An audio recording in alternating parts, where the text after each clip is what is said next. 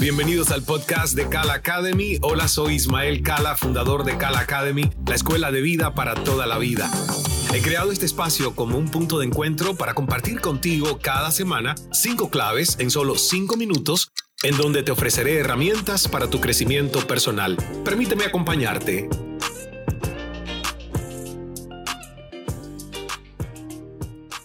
Hola, hola, saludos. Por aquí Ismael en el 5x5. Bienvenida, bienvenido. Esta es una nueva edición del podcast by Academy, donde te voy a dar cinco claves para tu vida en aproximadamente cinco minutos. En un podcast anterior hemos visto algunas claves para comprender la programación neurolingüística o como le conocemos por sus siglas de PNL. Hemos visto que se trata de un modelo que estudia cómo procesamos la experiencia sensorial, cómo representamos la información en nuestra mente y sobre todo cómo le damos sentido a lo que experimentamos en nuestras vidas. Ahora, su propósito entonces es ayudarnos a entender ese mapa del mundo que nosotros creamos para rediseñarlo de una forma diferente y más útil a efectos de ser más eficaces. Partiendo de esa base, hoy yo quisiera darte cinco herramientas muy prácticas, por cierto, para que puedas aplicar la programación neurolingüística en tu vida. La primera de ellas, vamos a decir que es la intención positiva. Una de las bases más importantes de la PNL es que todo comportamiento o acción tuvo una intención positiva detrás. Ahora bien, tener una intención positiva no es sinónimo de que lo realizado sea bueno, ni mucho menos de que sea ético o moral.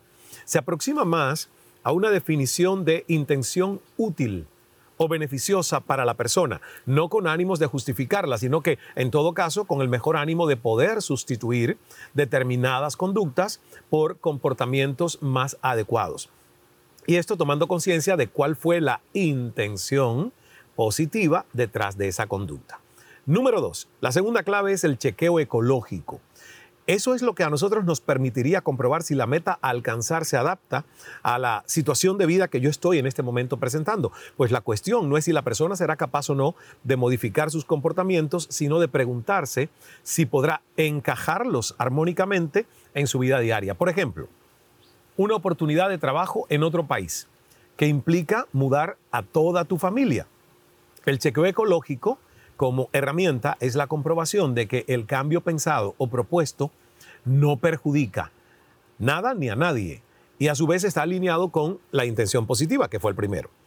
El tercero es el anclaje. Un ancla es una herramienta muy simple y eficaz para lograr tener acceso a nuestras emociones, a las habilidades o a los estados internos que asociamos como positivos. Y para ello basta con asociar un estímulo, por ejemplo, el olor de unas vacaciones felices en la infancia, a ese estado positivo interno. Las anclas pueden ser visuales como imágenes, luces, signos, colores, pueden ser auditivas. Una canción es un ancla, ¿verdad? Voces, palabras, o pueden ser kinestésicas como el toque en nuestras manos, caricias, sabores, fragancias. El ancla es importante. Si tú te sientes nervioso y tú anclas que cada vez que estás nervioso vas a respirar y vas a poner tus manos de una forma, cada vez que tú haces así, Ah, eso es un anclaje. Yo me puedo sentir nervioso. Yo me siento nervioso y hago esto. Ah, inmediatamente es como un anclaje para recordarme que voy a buscar un mejor sentimiento, un mejor estado emocional, un mejor pensamiento. Y utilizo el mismo movimiento. Hay personas que, por ejemplo, usan aromaterapia y anclan una fragancia con una sensación que quieren que esa fragancia provoque. Eso es un anclaje. La cuarta herramienta es reencuadre y se trata de una invitación a hallar en cada experiencia el punto de vista más útil para convertirla en algo que nos favorezca en vez de perjudicarnos.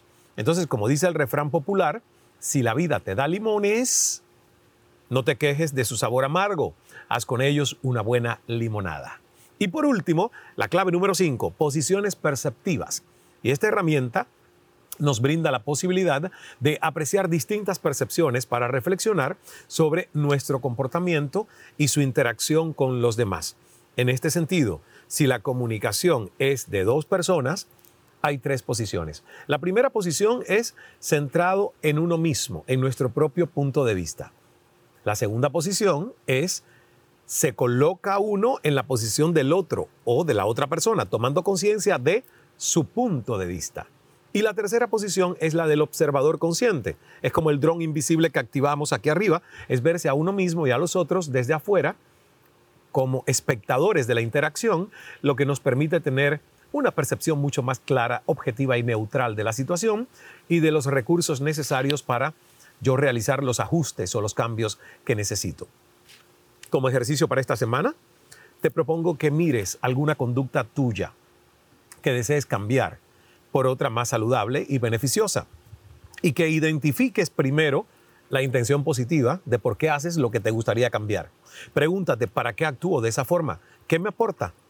¿Y por qué otra conducta más beneficiosa, verdad, puede llegar a sustituir esta? Hazte todas esas preguntas, es la tarea hasta que nos volvamos a encontrar la próxima semana con otro 5x5 by Kala Academy. Soy Ismael Cala, nos vemos en el próximo episodio. Estas fueron mis cinco claves de la semana en solo cinco minutos. Espero que te hayan sido de utilidad para tu desarrollo personal. Pon en práctica cada una de estas recomendaciones y da el paso hacia una vida aún más consciente, llena de plenitud y paz.